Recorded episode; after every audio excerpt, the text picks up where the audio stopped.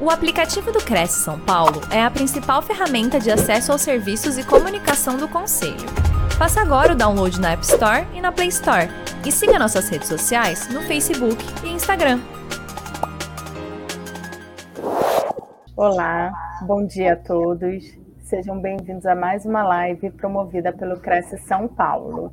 Estamos ao vivo diariamente com programação pela TV Cresce, Facebook e YouTube. O tema de hoje é uso capião extrajudicial na prática. Como o corretor de imóveis e o avaliador podem ajudar nesse processo? Com a convidada Viviane Guimarães. Bom dia. Viviane, bom dia a bom todos. Bom dia, Viviane.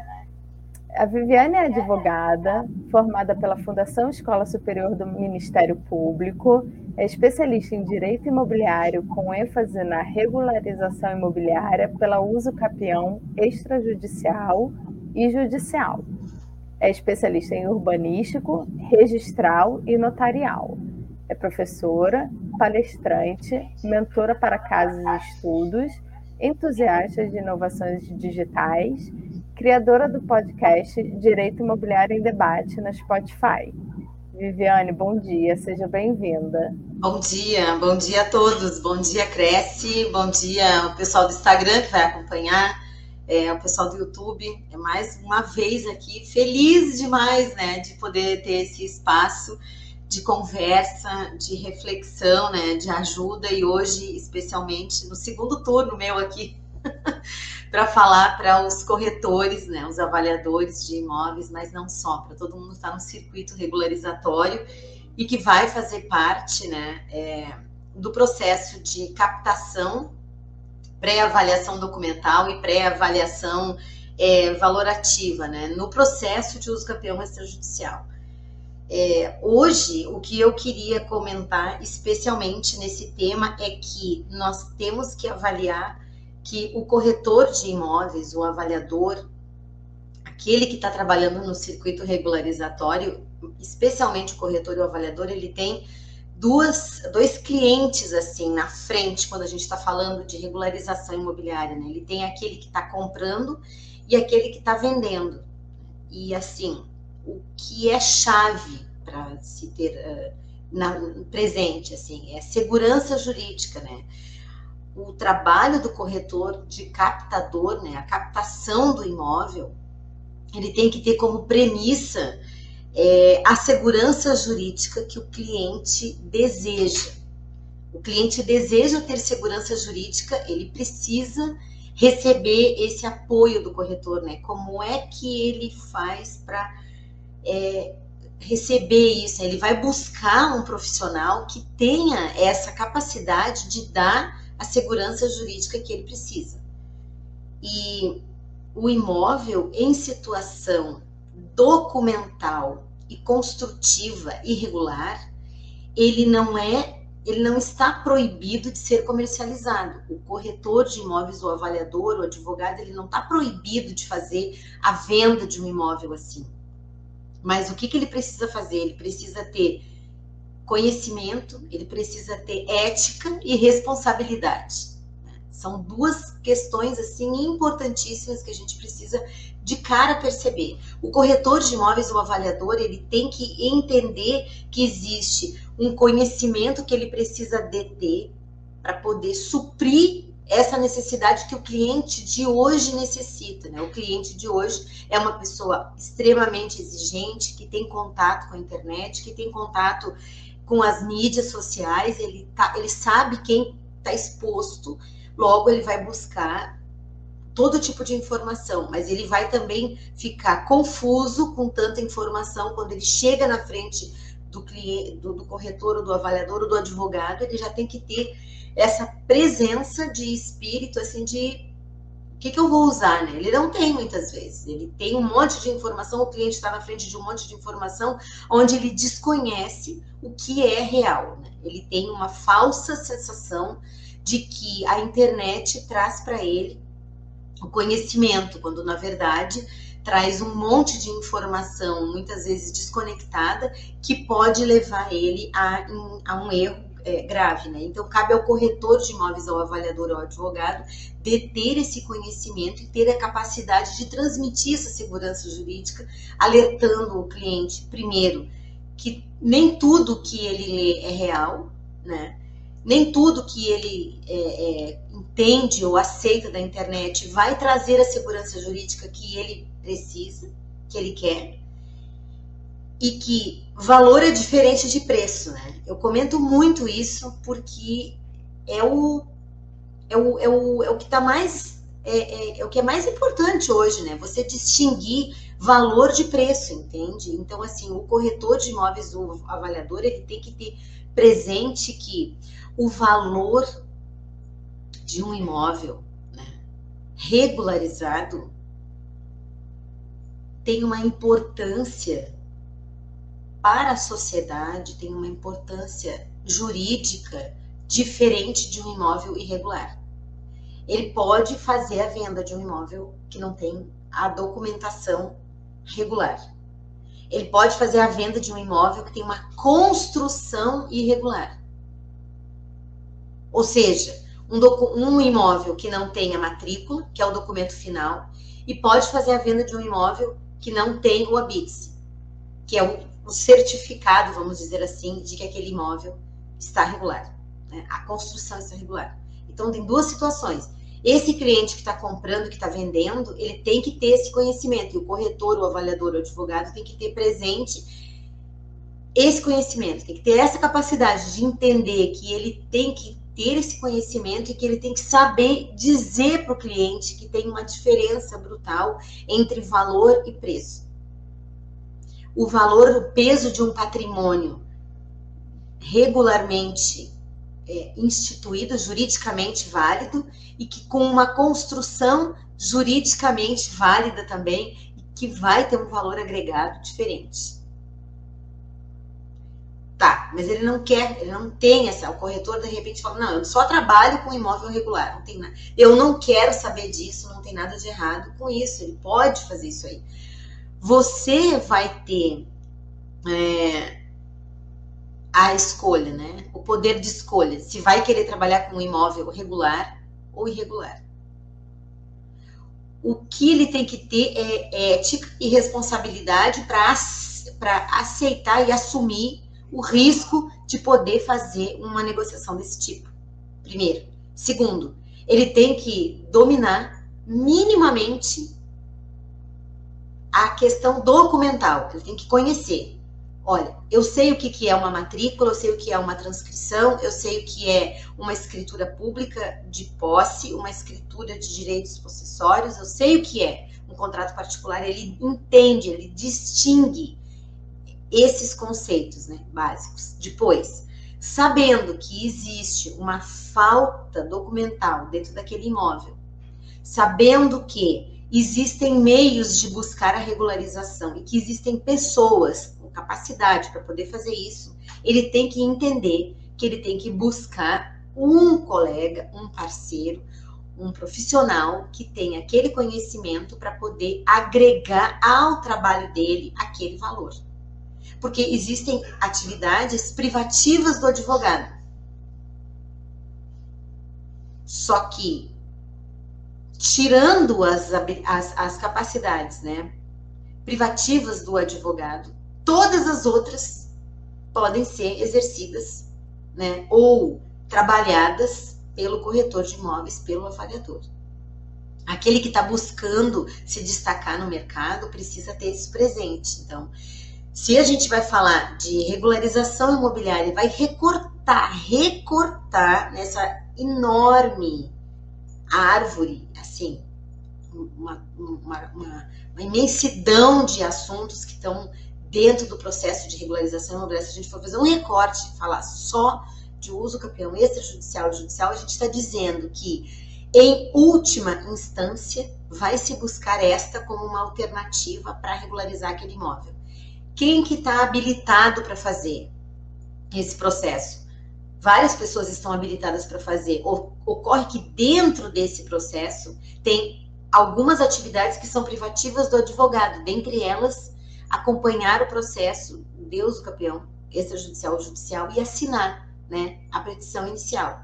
Isso é, ele tem que ter, o advogado ele precisa se posicionar para poder saber fazer esse procedimento, claro, e o corretor e o avaliador tem que vir junto nesse processo, porque ele vai fazer a avaliação documental e valorativa do imóvel.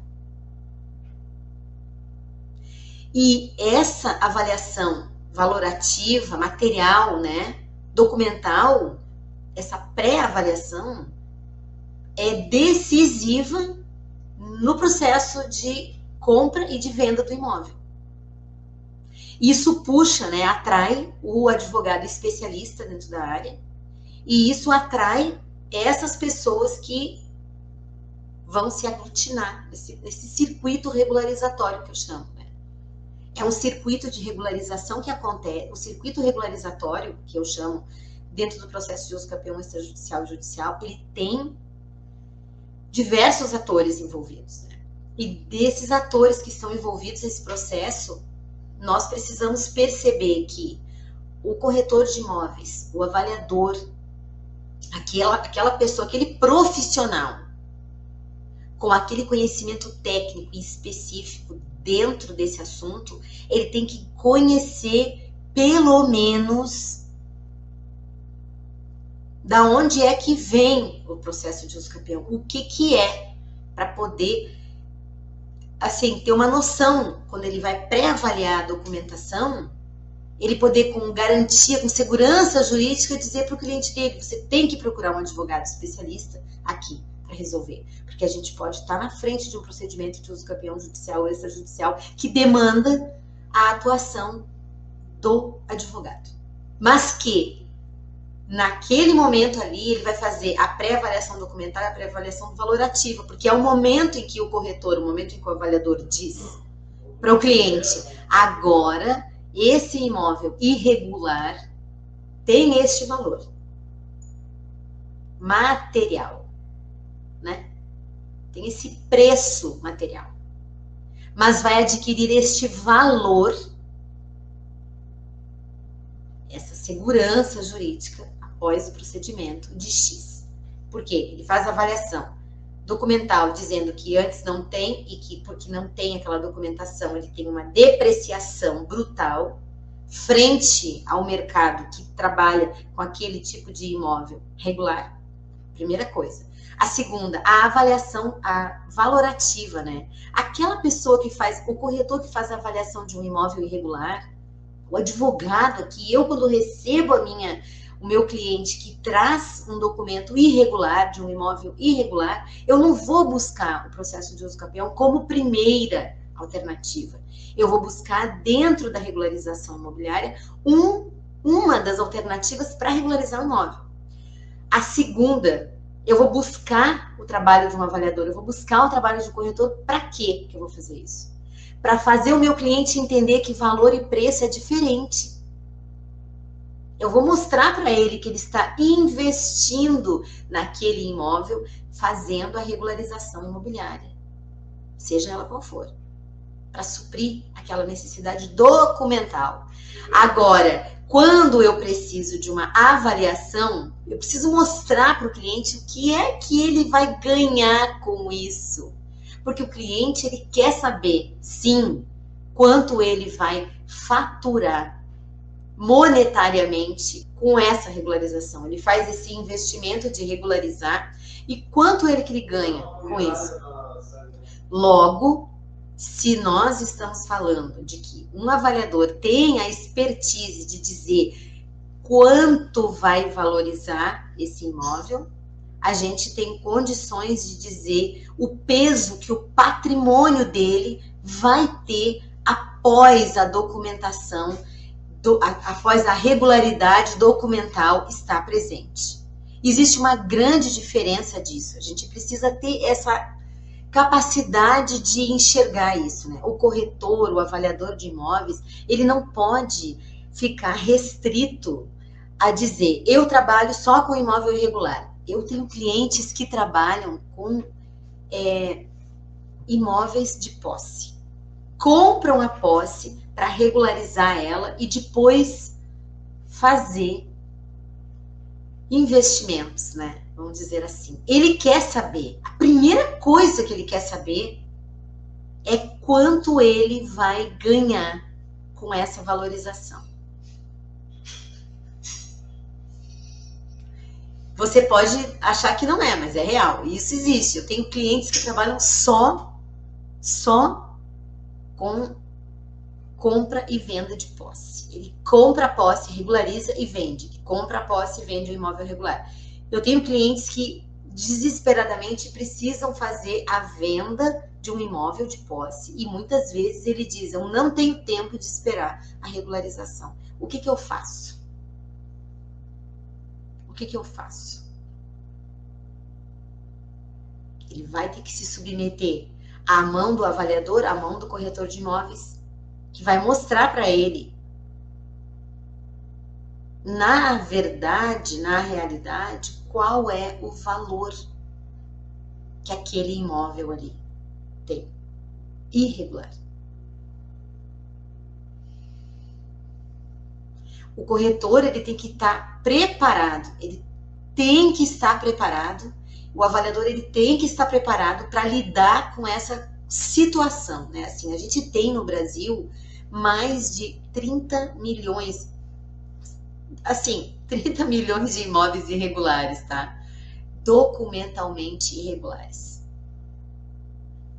Irregulares é dizer sem a matrícula, que é a certidão de nascimento do imóvel expedida no ofício de registro competente. Agora, irregulares, com as construções irregulares, né? Esses 80% ou mais. A Roberta Mendes, que trabalha com a gente lá, tem esse número aí bem preciso. A gente já conversou sobre isso em alguns momentos. Ou seja, a gente está falando de documentação construtiva, documentação, documentação cartorária, que precisa estar alinhada, né? Ou seja, o imóvel precisa carregar matrícula, precisa carregar bits para estar tá redondinho.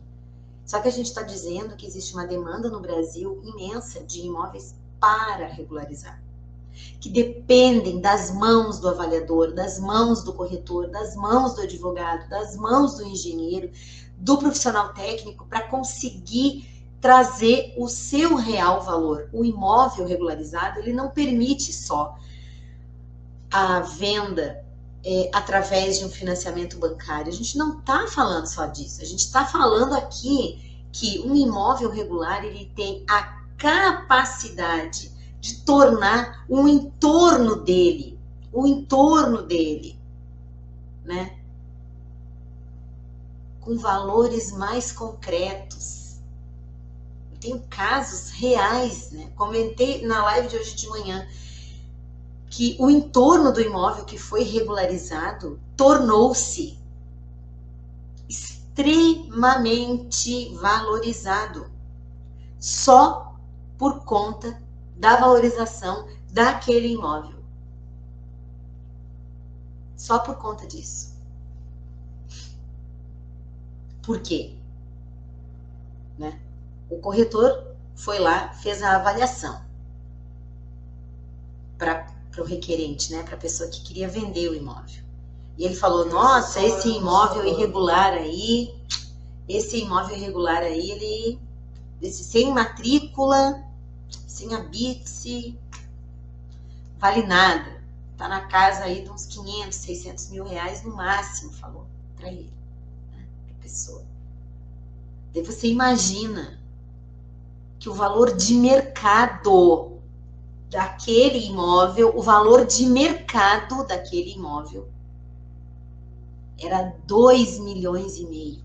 O que, que você acha que acontece o que, que você imagina que acontece quando um imóvel desse torna-se regular? Né? É um circuito regularizatório benéfico que gera renda e trabalho.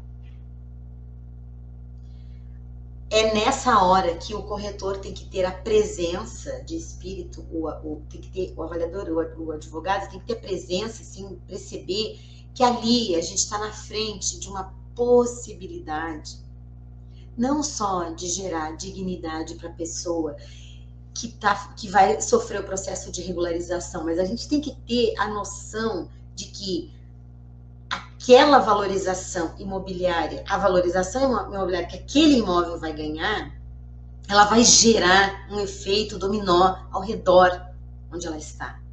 O benefício é geral, né? O benefício é para a rua, o benefício é para o município, é para o bairro, é para as pessoas que estão ali. E o cliente, acredite, ele não tem presente a distinção. Na maioria das vezes, ele não tem presente a distinção de valor e preço. Ele tem que conhecer e entender, e esse trabalho está nas mãos do avaliador e do corretor, mostrar para ele que preço e valor é diferente o valor de um patrimônio, né, de um imóvel regularizado tem um peso que pode trazer para o patrimônio dele, para a família dele, a segurança jurídica que ele nunca teve. E que o investimento nesse nessa regularização tornará o imóvel preço diferente, bem diferente. Então a gente precisa perceber qual vai ser, qual vai ser a postura que você vai adotar como corretor, como avaliador, como advogado. Você vai adotar qual postura, né? A postura daquele que vai lavar as mãos e falar: Eu nem quero saber disso, porque eu tenho pavor de, de, de esquema burocrático, muita documentação, eu não sei mexer com isso, isso daqui é uma coisa que não me interessa. Não tem nada de errado com isso. Você pode adotar essa postura, mas você tem que ter a presença de dizer assim: eu posso indicar um advogado que tem conhecimento específico aqui na área para poder fazer. E posso indicar dizendo: regularize o seu imóvel, embora ele não tenha, ainda que ele não tenha alguém para indicar um profissional capacitado e qualificado com essa expertise técnica para atendê-lo, ele pode com certeza dizer: você deve regularizar o seu imóvel. É essa postura ética e de responsabilidade que o corretor, que o avaliador devem ter. De que adianta ostentar né, que você é um corretor é um avaliador, é um advogado, trabalha com o, circuito dentro do, da regularização imobiliária e não tem essa percepção de sociedade, essa percepção de comunidade, essa percepção de coletivo. Porque é isso que a gente está falando, né? Ao final das contas. Né? Essa, esse, essa, essa segurança jurídica que o cliente precisa, ela é transmitida pelo corretor, pelo avaliador, no momento em que ele posiciona-se, né, frente àquele caso, dizendo: você tem que regularizar aqui, porque seu imóvel vai sofrer esta avaliação, valoração material, e porque vai ter um valor no seu patrimônio, uma segurança jurídica que antes você não pensava que tinha. Ou seja, qual é a postura aqui, né? Do ponto de vista de sociedade, do ponto de vista de profissional, de coletivo, qual, qual é a postura que o profissional deve adotar? Né? E essa, esse conhecimento que o corretor precisa ter, o avaliador precisa ter, eles partem do pressuposto que se você está falando do nicho dentro do direito imobiliário, da regularização imobiliária, você deve pensar assim: o que, que eu preciso saber minimamente? Bom, minimamente você tem que estudar minimamente o provimento 65 e o artigo do CNJ, né, que regula o processo de uso campeão judicial e o artigo 216A da Lei de Registros Públicos. Um pouquinho caiu aqui, voltou.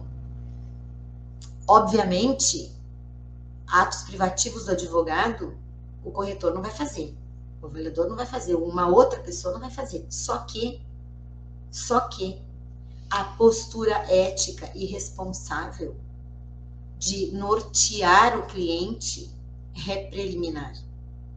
É preliminar. Né? O, o, não tem mais espaço, eu já comentei isso em outras vezes, né? É, não tem mais espaço para aquelas pessoas que buscam sentar na janela, né? E deixa correr, não vou me preocupar com isso, é muita coisa para minha cabeça, eu não vou me envolver com esse tipo de conhecimento, eu vou deixar para lá. Não. Então, assim, pré-analisar o imóvel e a documentação do imóvel é, é, é básico. Pré-avaliar documentalmente e valorativamente qual vai ser o impacto que aquele imóvel vai sofrer. Né? Qual é o impacto que aquele imóvel. Quando o cliente enxerga o valor material do imóvel dele, ele percebe que regularizar é um investimento que ele vai fazer. Mas ele não sabe. Ele não sabe. Ele não sabe. Pode ter certeza, ele não sabe. Ele olha, se você não mostrar para ele, primeiro, o valor que aquilo representa, não trazer para ele, não ancorar ele nisso, esqueça, seus honorários vão ser desse tamanho assim, ó. Isso para advogados que vão fazer, né? Para quem vai entrar no circuito regularizatório. Por isso que o corretor e o avaliador tem que estar de mãos dadas com o advogado. O advogado tem que estar de mãos dadas com o corretor e o avaliador. Por isso. Para conseguir revelar para o cliente qual é o peso da avaliação. Qual é o peso que aquele imóvel vai ter, né? O valor patrimonial, o peso patrimonial na empresa dele que aquilo ali vai representar. De que adianta, né? Eu dizer, não, ele tem uma, ele tem um, um ele tem escritura.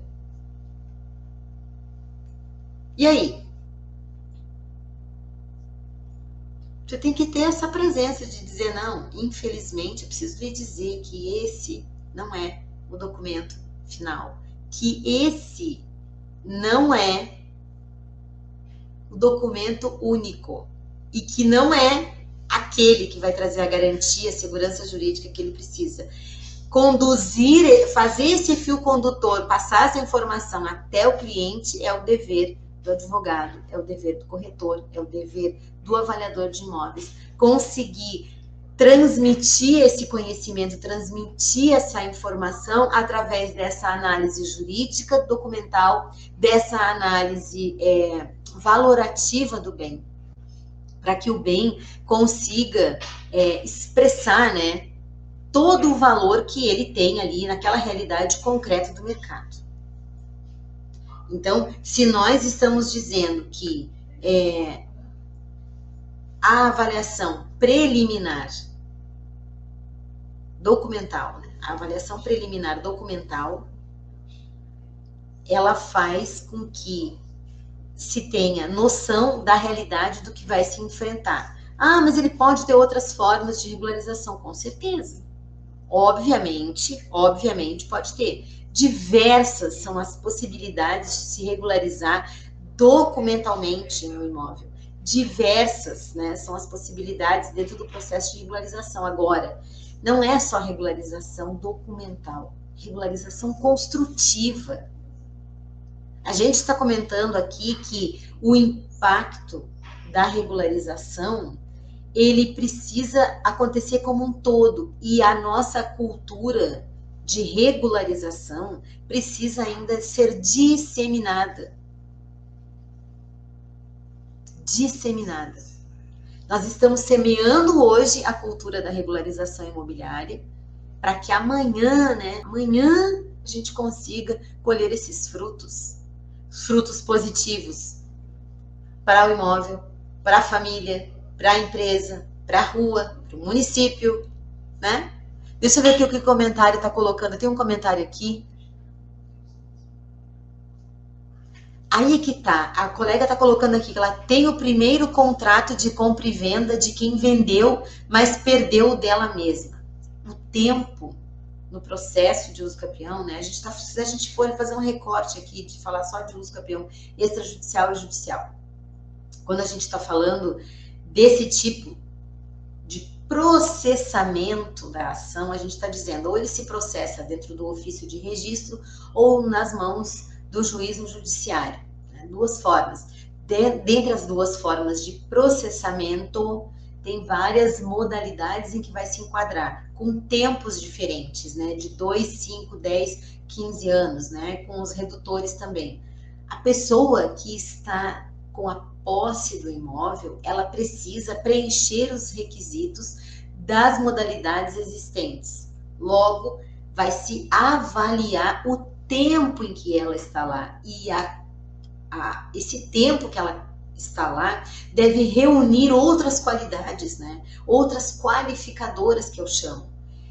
Quais são essas qualificadoras? Ela tem que ter uma continuidade naquela posse por todo aquele tempo né? Dentro do nosso material lá no Instagram, Direitinho Imóveis, a gente tem um monte, um monte de informação gratuita, fácil acesso, opa, com leitura fácil, né, para você escutar, que vai poder permitir você entender as modalidades, extraordinário, ordinário, né, as especiais urbana, especial rural, por abandono de lar, são as mais recorrentes modalidades em que vão, vão balizar onde o seu cliente vai entrar. Ah, ele tem tantos anos, vou colocar ele aqui. Ele tem documento aqui, ele não tem, passa para cá. Cada modalidade vai exigir determinado tipo de prova. E quando eu digo que o corretor, o avaliador, o advogado que vai se preparar nessa área tem que conhecer essas exigências legais, eu estou dizendo que isso vai permitir que ele, com mais segurança, possa orientar o cliente a fazer um processo de regularização. Não é obrigatoriamente ou necessariamente que ele vai conduzi-lo a fazer a uso campeão judicial ou extrajudicial. Eu não estou dizendo isso, eu estou dizendo que ele vai detectar com mais facilidade e eu estou dizendo que ele vai detectar onde se enquadrar. Agora, no caso da colega, né? Que ela não tem a documentação. Um caso em que ele vai olhar e vai poder dizer: olha, eu não tenho a documentação exatamente agora aqui, né? Toda, mas eu posso reunir a documentação, posso fazer a documentação. Traz a documentação para olhar. Falta a documentação? Quanto tempo tem de posse? Tem 15 anos, né? É a posse legítima, não tem discussão judicial, né? Consegue enquadrar numa modalidade de uso campeão? Qual? Consigo enquadrar na modalidade extraordinária? Eu preencho os outros requisitos que o processo de uso campeão exige? Né? E outra, é, eu consigo, como que eu torno essas provas, né, capazes de poder realizar esse procedimento? Conhecimento que o corretor ou avaliador tem que ter, tem que conhecer, tem que entender o que é uma retificação documental, uma retificação é, do, do, imóvel, uma, uma, uma pré-avaliação para saber se ele pode requerer um processo administrativo, por exemplo, para é, transferir o IPTU para o nome dele, para o nome daquele cliente. Para quê? Para contribuir para essa pessoa para ajudar a fazer provas no processo de uso campeão. Mas para quê? Para poder fidelizar aquele cliente. Né? A gente está trabalhando hoje num, num, num, mundo tão interconectado que nós temos que ter essa capacidade, essa percepção. Se a gente vai fazer a avaliação documental, se nós vamos fazer a avaliação documental, só um pouquinho, gente, aqui que deu uma travada no meu telefone. Se a gente vai fazer uma avaliação documental e identifica que aquele cliente precisa de uma regularização, qual é a postura que eu vou adotar como advogada? Qual a postura que você, corretor, que você, avaliador, vai adotar? não tenho ninguém para indicar para ele, não tenho nenhum parceiro, não trabalho com nenhum parceiro, não tenho ninguém para indicar, mas eu sei que tem um problema, mas eu tenho que orientar o cliente, né? Tenho que dizer para ele. Ah, pois é, mas eu acho muito difícil trabalhar com isso e tudo mais e tal. Não estou gostando. Os resultados, assim, são muito, é muito trabalhoso, né? Hoje, eu, assim, eu acho que a materialização, né, do negócio, ela tem por trás dela um, um, um conjunto de, de elementos, né, um conjunto de ações, ações, né, que nós precisamos entender e praticar e trabalhar. E falando do nicho da regularização, falando para o corretor, para o avaliador, especialmente, né? Que quer trabalhar com vendas, pode trabalhar com vendas direto de imóvel, é, é a atividade dele, é para isso que ele está ali, é para isso que ele faz é, é, faz o curso, para isso que ele se capacita, ele se capacitou, se profissionalizou para isso. Só que você entende que a gente tem que ter ações, né? Agir apesar. Agir apesar. Eu sei que eu não posso atuar em determinadas áreas privativas, né, de outras pessoas. Por exemplo, aqui a Michela que entrou lá de São Paulo. Beijo, querida. Não posso fazer o trabalho da engenheira, não posso fazer, né? Mas eu tenho o dever de conhecer minimamente o passo a passo para poder desembaraçar, ajudar a desembaraçar. Eu levo para o meu cliente conhecimento, eu levo segurança jurídica, eu levo fidelização, eu estou semeando a cultura da regularização, não é estranho mais aquilo para o meu cliente, eu consigo posicionar ele dentro desse raciocínio, né? Eu, eu trago para ele essa capacidade de entender que existe um circuito de pessoas envolvidos e que tem benefícios não só para o profissional, mas para a família dele, para a empresa dele, né?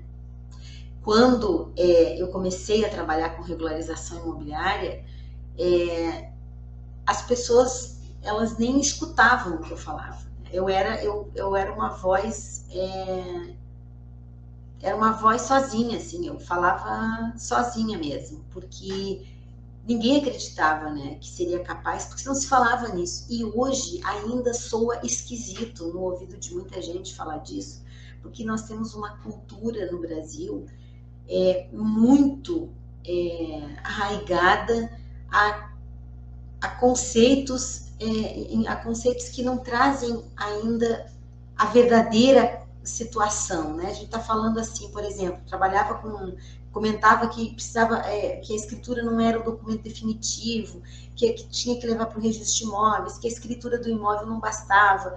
Quando nós estamos falando de disseminar a cultura da regularização, a gente está falando. Eu conheço do assunto minimamente para poder informar para o meu cliente o quanto que isso vai repercutir, reverberar na vida dele. Quanto mais eu detenho o conhecimento, maior é a minha responsabilidade. Maior deve ser a minha ética. Maior deve ser a minha consciência. Esse é o natural. Agora, conhecer o assunto, saber do tema e não fazer nada em relação a isso é irresponsabilidade total, né? E a postura do advogado, do corretor, do avaliador não pode ser essa.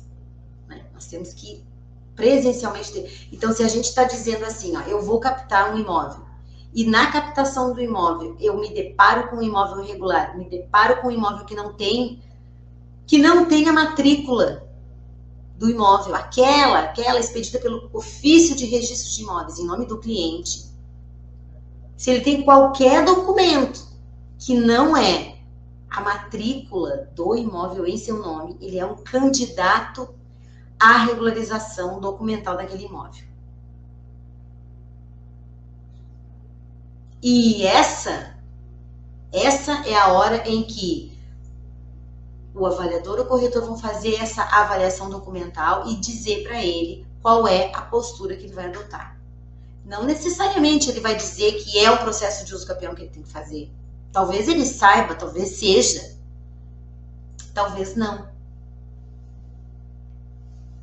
Mas qual é a postura, né? Ele vai pré-avaliar documentalmente, vai entender que tem um problema documental, depois ele já vai pré-avaliar valor, valorativamente aquele imóvel, né?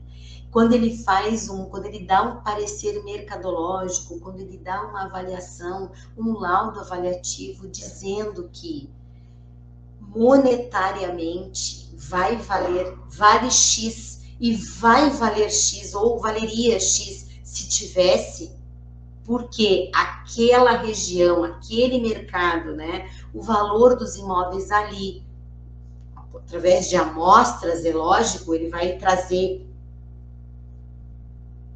Quando ele faz isso, automaticamente, automaticamente sobressai, né, esse interesse do cliente de fazer o processo de regularização. E aí, o corretor tem que ter essa presença de espírito de dizer: bom, se eu conheço minimamente isso, posso, posso ter como parceiro um advogado que tenha este conhecimento especial, técnico, jurídico, para resolver, para desembaraçar esse trabalho que tenha conhecimento hábil para poder dizer em que tempo aproximadamente isso vai ficar pronto, para que esse cliente consiga vislumbrar essa capacidade, né, esse lucro que ele vai ter, que é o que ele está buscando, dentro daquele prazo. E o corretor automaticamente ele pode negociar uma área dessas já vislumbrando o imóvel regular futuramente, né? Ele vai transmitir, vai passar para o, para o advogado dentro daquele momento, para que o advogado desembarace aquilo para que o corretor possa vender aquele imóvel de forma regular. Então, essa é a questão, né? A gente tem que ter essa presença, essa presença de espírito a gente tem que ter. Como é que a gente consegue fazer como é que a gente observa, né, isso? A gente tem que primeiro conhecer, assim, volto, né, o corretor de imóveis, o avaliador, ele precisa obrigatoriamente conhecer o provimento 65 de 2017 do CNJ, o artigo 216A da Lei de Registros Públicos e entender minimamente que não tem nada de errado em trabalhar com um imóvel pendente de regularização, desde que tenha ética e responsabilidade, porque existe um número de imóveis no Brasil que é pelo menos de 30 milhões de imóveis, com a documentação irregular. Com a construção irregular é um número maior ainda. Então, nós temos muito trabalho pela frente, nós temos uma falta de profissionais muito grande uma falta de profissionais com conhecimento técnico muito grande, mas que nós precisamos ainda, estamos a passos né, lentos, buscando a disseminação da cultura da regularização, buscando o entendimento, buscando o conhecimento e tornando, assim, tornando capaz, né, o corretor, o, o avaliador capaz de perceber que ele tem que dominar aquilo. Ele tem que dominar ele tem que ter segurança jurídica para poder dizer para o cliente dele é, o que, que ele vai fazer né, ou qual postura o cliente deve adotar. Então a gente tem dois lados, duas faces aqui importantes de quem compra, de quem vende imóveis, né? Que necessita dessa orientação. A Jocely está me perguntando qual é a lei. o artigo 216A da Lei de Registros Públicos, 6.015 de 73. É um artigo pequeno, fácil de ler, fluido, tranquilo, e o provimento 65 de 2017.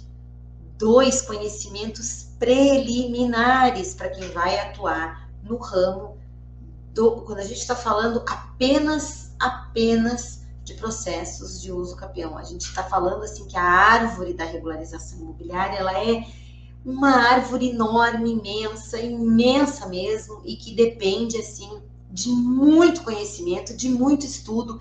Quem pensa que é fácil, que é moleza, está enganado, porque não é. Não é. Né? Exige estudo, dedicação, muito estudo mesmo, mas eu tenho certeza a, aquele que busca, né, uh, que busca trabalhar com, com, com, vendas de imóveis, que é o corretor ou avaliador, ele sabe, né, como que ele pode se posicionar dentro desse nicho. Ele precisa ter essa consciência primeiro de entender que a segurança jurídica vem em primeiro lugar e a ética e a responsabilidade para trabalhar com imóveis assim. Eu vou abrir o espaço aqui no, no YouTube para saber se tem algum que a gente está com o pessoal do Cresce, né? para saber se tem alguém, alguém querendo fazer alguma pergunta, fazer mais alguma colocação. Viviane, obrigada pela sua palestra. Uh, eu vou primeiro dar bom dia a todo mundo que está aqui nos assistindo. Aduir José Santos, bom dia. Flávio Lorente, Maria Severino, Beatriz Gonzaga, Alessandra Indá, Ana Helena Ramos, Elizabeth Matias, uh, deixa eu ver quem mais. Fábio. O Fábio até faz um comentário. Ele fala que valor é diferente de preço. É... Temos bastante gente assistindo a gente. Eu acho que você já respondeu algumas perguntas, mas eu vou fazer as perguntas, se você já tiver respondido, se faz só um resuminho para o pessoal que está assistindo a gente ficar, ficar bem claro qual foi a pergunta e a resposta. A Janeide Lins fala: tem um amigo que está com a casa sem documentos, pois ele morava com a única tia que faleceu. Só tem o IPTU no nome dela. O que, que ele deve fazer para colocar à venda? Ah, então, olha só, é um caso bem comum de uma colega que perguntou ali, exatamente. É, a pessoa perdeu a documentação, né? O que, que a gente precisa observar? Qual é o tempo que essa pessoa está na posse desse imóvel? Depois, precisamos analisar a que título, né, que ele entrou naquele imóvel. Quando gente, é, é, nesse caso aí que você está colocando, a pessoa morava com a tia, ou seja, existia um parentesco, né? Mas como é que os outros familiares, herdeiros, né, viam essa posse? Porque tem uma coisa, uma coisa importante a quer dizer. Quando alguém está no imóvel com a condição de detentor. Simples detentor. Ou tá lá porque alguém tolerou a posse dele, tadinho, não tinha onde morar, tinha que ficar lá. Todo mundo sabia. Cuidado aí. A detenção, a mera detenção e a tolerância, ela não, elas não autorizam o processo de uso campeão. Isso fulmina, fulmina qualquer ação. Por isso eu digo, né? Não basta entender o, que, o que, as exigências que a lei diz, né? Mas a gente precisa ter essa presença. A gente tem que, como a colega está dizendo ali, amar o direito, amar o direito, amar a profissão, entender que a gente precisa ter uma responsabilidade, uma ética muito grande em momentos como esse, em que a gente tem uma facilidade na informação muito grande, né? Talvez, eu diria, de forma indigesta, muita informação. Porque nós não conseguimos digerir toda a informação que a gente tem. E o cliente, quando vem buscar uma informação, muitas vezes ele precisa ser, eu só quero saber se eu posso ou não fazer uso capião. Só um pouquinho. Para eu poder dizer se você pode ou não fazer, eu tenho que olhar para os documentos que você tem, claro. Mas eu preciso saber como que você está lá.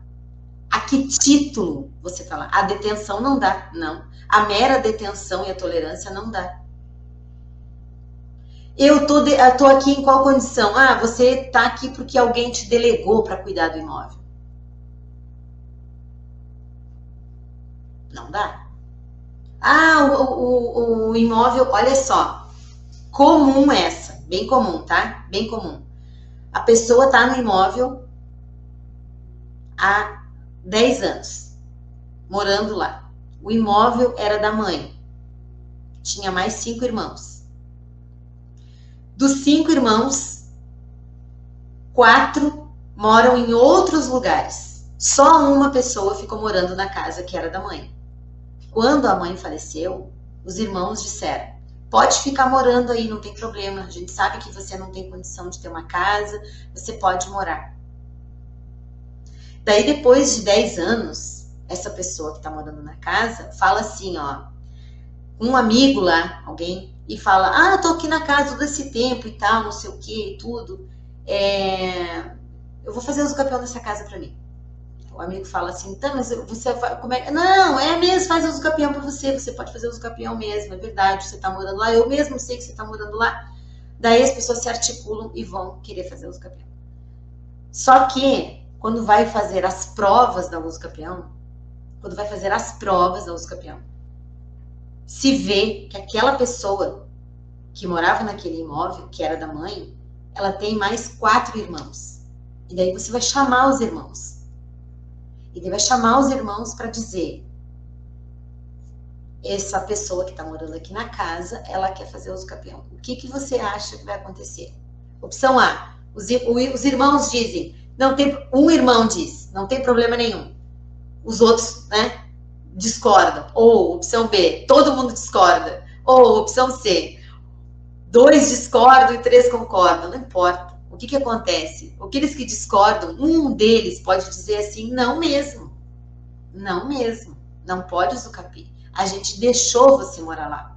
A gente tolerou que você morasse lá porque você não tinha onde morar. Acabou. Acabou com a música. Bom dia, bom dia para quem está aqui no Instagram. Então, é um, é um detalhe que a gente precisa prestar atenção. Quando, e assim, ah, eu estou morando no imóvel e já faz 15 anos que eu moro lá no imóvel e eu acabou que eu tinha um contrato da pessoa que me vendeu, mas aí agora, e, eu, e esse aí eu tenho, mas o outro, o meu, eu não tenho mais, eu perdi, eu extraviei.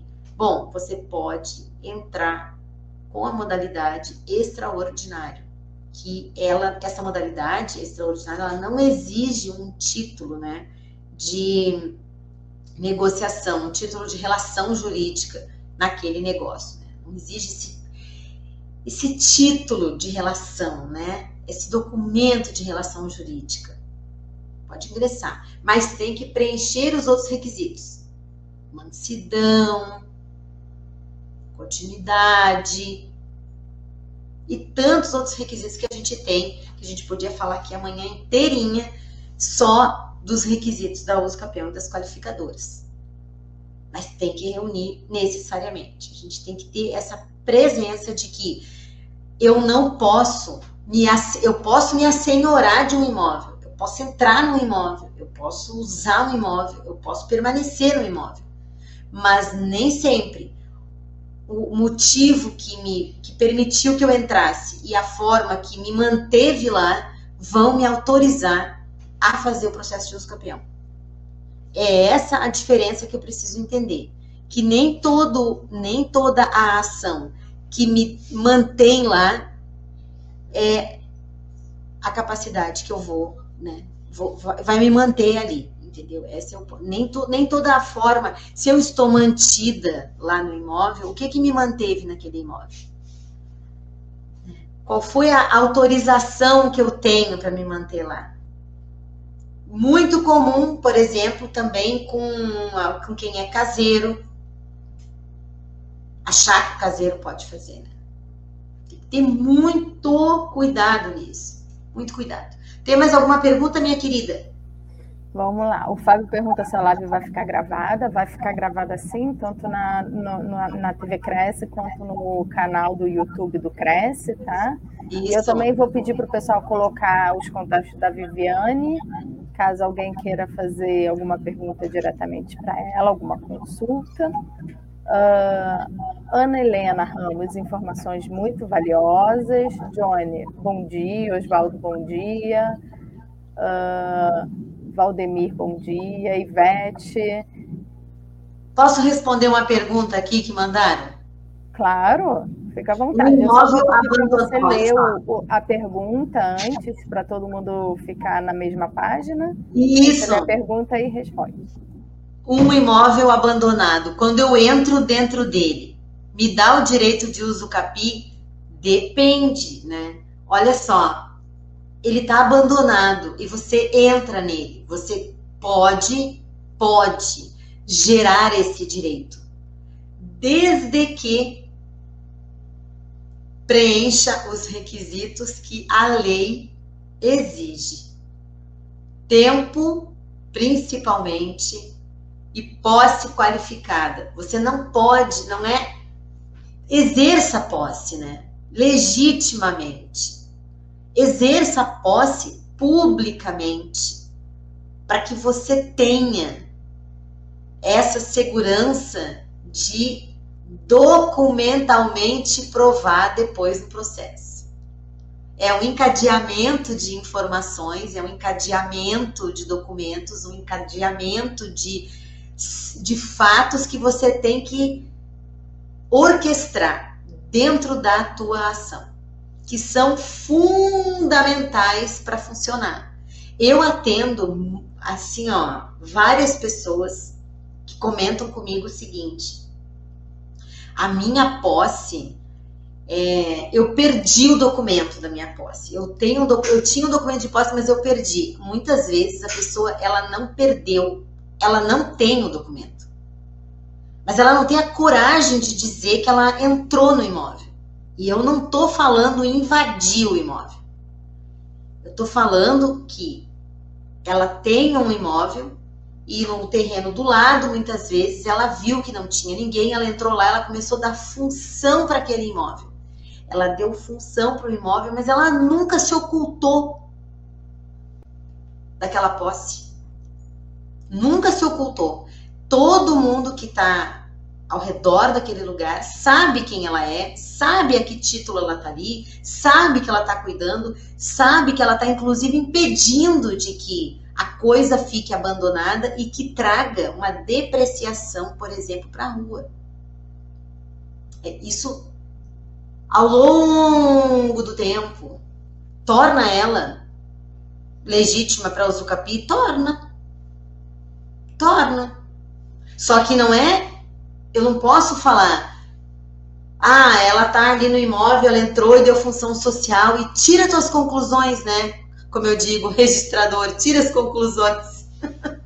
Juiz, não é assim, né, que funciona. Isso não é assim, gente. É um assunto super sério. A gente está falando de transmissão da propriedade, onde tem que ter ética do profissional, responsabilidade e a ética e a responsabilidade ela perpassa, né, por vários, vários, é, um conjunto de pessoas que trabalham conjuntamente, e aqui a gente está falando de corretor e advogado e avaliador e, e, e técnicos trabalhando junto. Eu tenho é, corretor e avaliador que trabalham comigo porque eu me sinto mais segura fazendo o procedimento com essas pessoas que, no bojo da minha ação, apresentam é, documentos contundentes que vão trazer, né, ajudam a corroborar a posse dessa pessoa.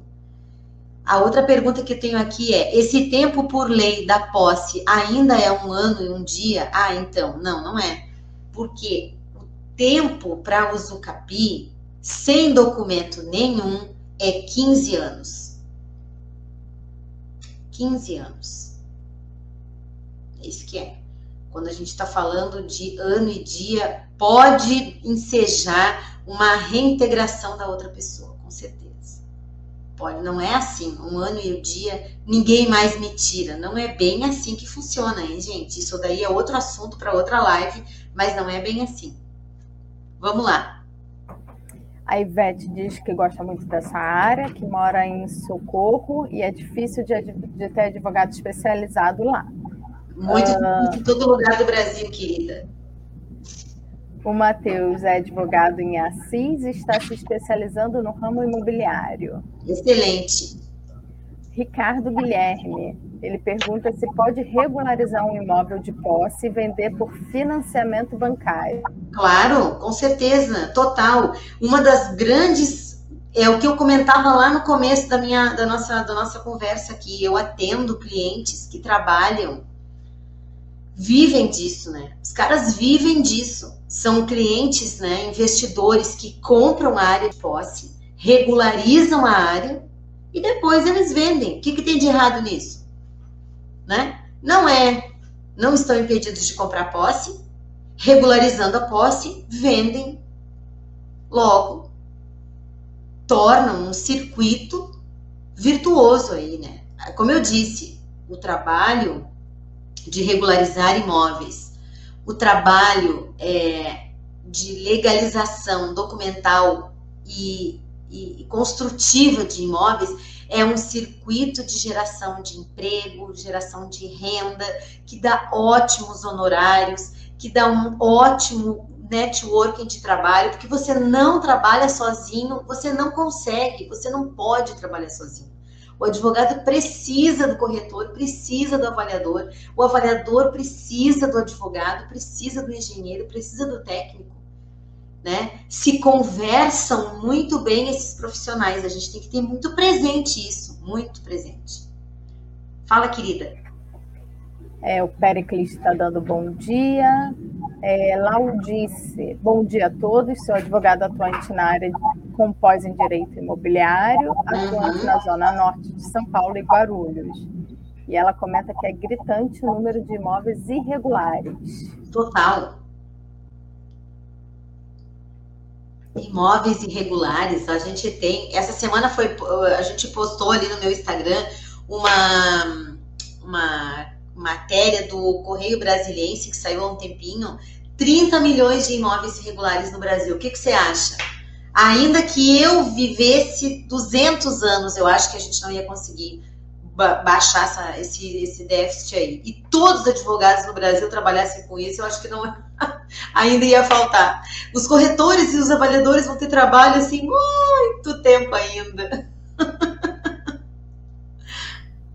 Uh, Michela Mendonça, bom dia. Uh, Monique... Michela. Beijo, querido. Beijo, São Paulo. Beijo, Brasil.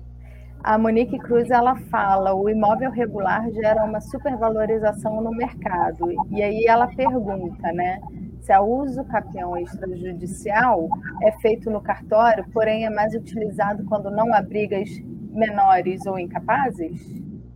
Não, é que assim, ó, o que, que acontece? É, Primeira resposta, né?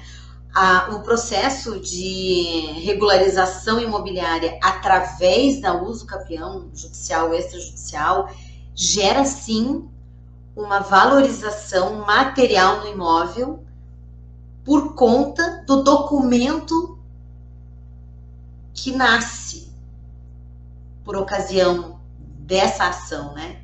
Ou seja, gerada uma matrícula do imóvel que é o documento oficial do registro de imóveis, que é o documento oficial do imóvel, que gera segurança jurídica, que gera é, a titularidade necessária para comprovar a posse do imóvel legítima e a propriedade por determinada pessoa. Embora muitas vezes a pessoa possa ter a propriedade e não tenha a posse.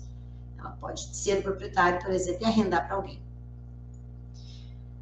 Agora, falando da impossibilidade de fazer um processo de uso campeão extrajudicial, eu diria, das duas formas de processamento judicial e extrajudicial, uma das primeiras avaliações que a gente tem que fazer ao verificar a possibilidade de fazer o procedimento extrajudicial é provar que aquele imóvel não é objeto de uma ação possessória, uma ação de reintegração de posse, uma ação que disputa a posse ou a propriedade naquele imóvel. Essa é uma das primeiras avaliações a se fazer, do ponto de vista jurídico. Logo, se o imóvel tem alguém que está querendo ou precisando partilhar ou fazer alguma situação assim, pode sim inviabilizar a uso campeão extrajudicial, tá? A questão de haver menores ou incapazes, que eu acho que foi o que a colega perguntou ali, pode sim inviabilizar, se não existe, né, juridicamente já estabelecido alguém para representá-lo. Então tem que cuidar isso, né? Por isso que precisa ter um, um profissional especializadíssimo na área para poder pegar essa documentação, olhar isso e entender qual vai ser a alternativa. A Ana Helena, ela fala o seguinte: quem não registra no cartório de imóveis não é dono, exceto na alienação fiduciária. Uhum, exatamente, não é. Não é. Quem não registra o imóvel não é o legítimo proprietário. Isso aí é a máxima, que quem não registra não é dono. Isso é o que a gente tem que ter presente. A escritura, ela não é o documento definitivo. A escritura do imóvel podem ser lavradas várias escrituras em vários lugares. Só para você ter uma ideia. Entende? Logo, falando é, de regularidade jurídica, o que determina a propriedade do imóvel é a matrícula. É exatamente a matrícula. Me permita responder mais uma pergunta aqui. Uh, a, a Laide pergunta o seguinte: Minha cliente adquiriu o imóvel há 15 anos, mas perdeu o contrato particular e a casa está emprestada. Tem problema o capir? É obrigatório residir? Não, ela pode estar emprestada. É bom, seria bom fazer um documento que é, mostre, né, essa situação, essa condição, para provar que ela deu uma função social para o imóvel. Não necessariamente um contrato de locação, mas um contrato de comodato, por exemplo, então, é bem possível sim. Residir não é obrigada. Hoje, mais cedo, eu fiz uma, uma live aí que eu falava do, dos meus casos práticos. Né? escolhi três casos práticos para falar e dois deles, os três não, os três não havia a, a moradia das pessoas. Só um que ela morou um tempo no imóvel, que era uso misto que ela usava o imóvel comercialmente e residencial, simultaneamente. É, ela pergunta aqui se o contrato tinha que ser retroativo, não, não necessariamente. Ela pode dizer numa declaração de que desde determinada data ela reside naquele lugar, a título de comodato, e fazer um contrato de comodato agora. Né? Eu pode tranquilamente fazer isso sem problema nenhum. Vamos lá. A gente tem bastante dúvidas ainda. Toca a gente vamos lá. Está um pouquinho apertado com o tempo. Vamos lá. Para tentar fazer mais algumas perguntas. Quem, quem não conseguir ter a sua pergunta respondida, eu vou pedir para entrar em contato direto com a Viviane. Ok. Uh, a Beatriz Gonzaga ela fala o seguinte: um loteamento que só tem uh, a escritura pública está sendo vendido, tem algum problema? Não, não tem problema nenhum. Assim, a escritura pública, ela é um documento que pode autorizar o registro, tá? Resta saber se a escritura pública atende, é hábil para, para se levar registro. Tem que pegar e levar esse documento no tabelionato e pedir para o tabelião avaliar para ver esse documento. A outra, a outra pergunta aqui mais que a, que a colega fez aqui, ó. Se a cliente Tá, no caso assim, ela tem um imóvel, daí ela emprestou o imóvel e ela não tem a documentação de que ela tem essa relação jurídica de compra e venda. Ela é cliente de outro imóvel. Se ela tem problema, não, não tem problema, desde que a modalidade não seja especial. A única, o único momento em que você está impedido de fazer um, de, de, ter um imóvel na uso capião, ah, para fazer uso capião eu não posso ter outro imóvel. Só se for na modalidade especial, que é aquela que até 250 metros e que diz que, o, que a pessoa não pode ser proprietária de outro imóvel. Aí sim. Do contrário, pode tocar ficha.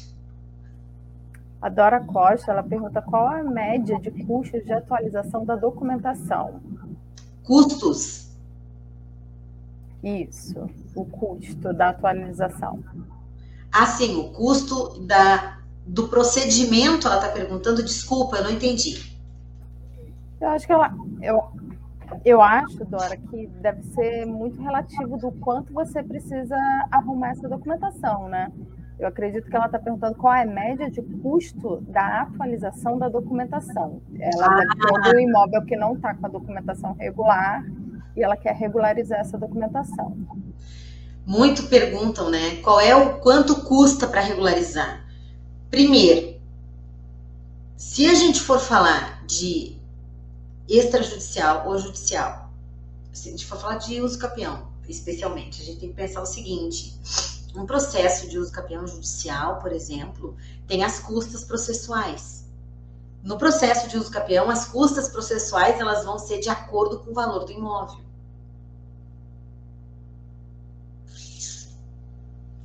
O valor do imóvel não é o valor venal, tá? Porque o juiz vai querer o valor. Assim, a tabela diz é o valor de mercado se o valor, do, se o valor venal estiver desatualizado. E aí? um imóvel de que tem um valor de um milhão mais ou menos, a gente está falando de custas processuais em torno na casa de 5 mil. Aí a gente está falando ata notarial. Se é, depende do estado, tá? Depende do estado. Isso, essa, essa tabela é não é, não é, não é a regra para todo mundo. Por exemplo, aqui em Santa Catarina, o valor da, da ata notarial está na casa de 800 reais, mais o fundo de reaparelhamento, uns 800 e pouco. Então dá uns 1.800. Se o imóvel custar um milhão ou dois no Rio, não é assim. Entende? A gente calcula mais ou menos 10, 15% do valor. Tá?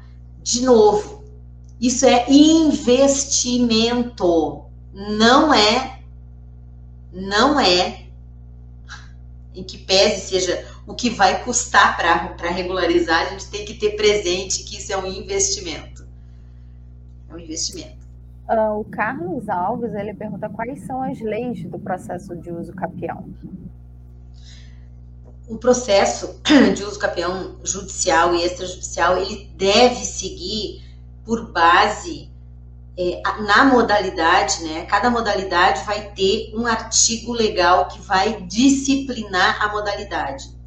Em geral, a uso capião ela vai ser reconhecida pela utilização por aquele determinado período de tempo, pela posse, não necessariamente direta, porque pode um imóvel estar alugado, necessário, né, não, não obrigatoriamente, mas muitas vezes a pessoa usa o imóvel, às vezes ela aluga, ela isso, não, isso não interfere, mas assim, ela tem que ter o tempo de utilização, né, que vai variar de 2 até 15 anos.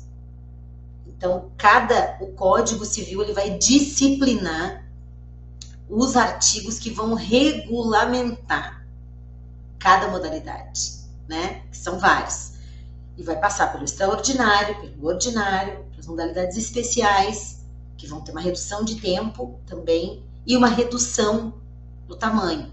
Também vai haver uma limitação quanto à, à titularidade, né? Porque você, se for as modalidades especiais, não pode ter outro imóvel. A colega perguntava qual era o limite de área do imóvel usucapido, né? Se ela tiver outro imóvel. Se você entrar na modalidade especial, 250 metros olhar isso. Tem que olhar isso, né? Você vai ter que perceber quais são essas nuances. Busca dentro do caso teu em concreto fazer a espinha assim dorsal do teu negócio. Como que o teu cliente, qual é o caso do teu cliente? Né? Qual é a, as, os, os, os fatos e os, e os tempos e as condições que ele agrega. E aí você vai enquadrar isso dentro das modalidades que a lei determina. Diga, querida.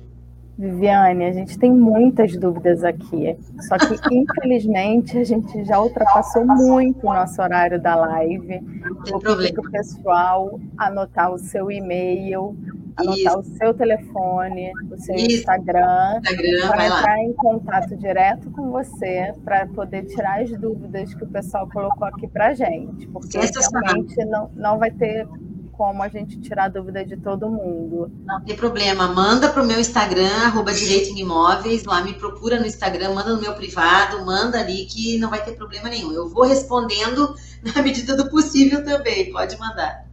Eu peço desculpas a todo mundo que não foi respondida a dúvida, mas é porque esse assunto realmente é muito complexo e gera muitas dúvidas, mas é, infelizmente nossa live só tem uma hora. É, e eu queria agradecer a presença de todos que nos assistiram e agradecer em especial a você, Viviane, que dedicou seu tempo e seu conhecimento para nos honrar com essa live. Agradeço em nome da diretoria, em especial do presidente, senhor Viana. E eu passo para você a palavra para fazer as últimas considerações antes do nosso encerramento. Agradeço imensamente ao Cresce SP, que de forma assim fantástica, abre espaço para que a gente possa compartilhar é, um pouco das nossas ansiedades, né, das nossas, dos nossos saberes. Recomendo fortemente a todos que sintam-se insatisfeitos ao final dessa conversa, né, que continuem se sentindo insatisfeitos, para que busquem, né, mais atualização, para que busquem conhecimento, para que busquem entender e selecionar o conhecimento. E assim, eu escutei um negócio ontem que eu acho muito legal e eu vou deixar para que a gente fique reflexionando sobre isso. Né? Se hoje né, você não tem o resultado que você quer, é por duas coisas, né? Ou porque você não está trabalhando o suficiente, ou porque está fazendo errado, está trabalhando errado. Então, digo, estamos na frente de um mercado fantástico, que é a regularização imobiliária, num outro mercado brilhante, que é o direito imobiliário, mas que exige ainda muito, muito conhecimento técnico, muita capacitação especializada, que não vem do dia para a noite, num curso, que não vem na leitura de um artigo que não vem nos comentários dentro de uma live, mas sim do nosso esforço contínuo, do, da nossa busca incessante pelo conhecimento, pelo crescimento, né? E eu sou uma pessoa assim insatisfeita, vamos dizer nesse sentido, porque eu sempre busco melhorar, me especializar, não conheço tudo, não domino, estou sempre estudando, sempre buscando melhorar e à disposição daqueles que compartilham desse tema também e é isso, é isso que eu queria comentar. É, deixar o meu abraço a toda a diretoria do Cresce, aos, a quem fica nos bastidores também nos ajudando. Muito obrigada, Gilberto. Um abraço para você, querido. Ao pessoal do Cresce todinho ali mesmo, aos meus seguidores no Instagram que estavam no segundo turno comigo aqui, fizeram perguntas. Muito obrigada. Quem tiver dúvida, me chama no privado. Manda lá no meu Instagram, Direito em Imóveis. E o Mário tá botando ali, meu amor, corretor não, não seja só um mostrador, exatamente, não seja, seja uma pessoa que busque a diferenciação dentro desse nicho maravilhoso e promissor que é o corretor de imóveis, o avaliador e a regularização imobiliária. É isso. Um beijo para todos.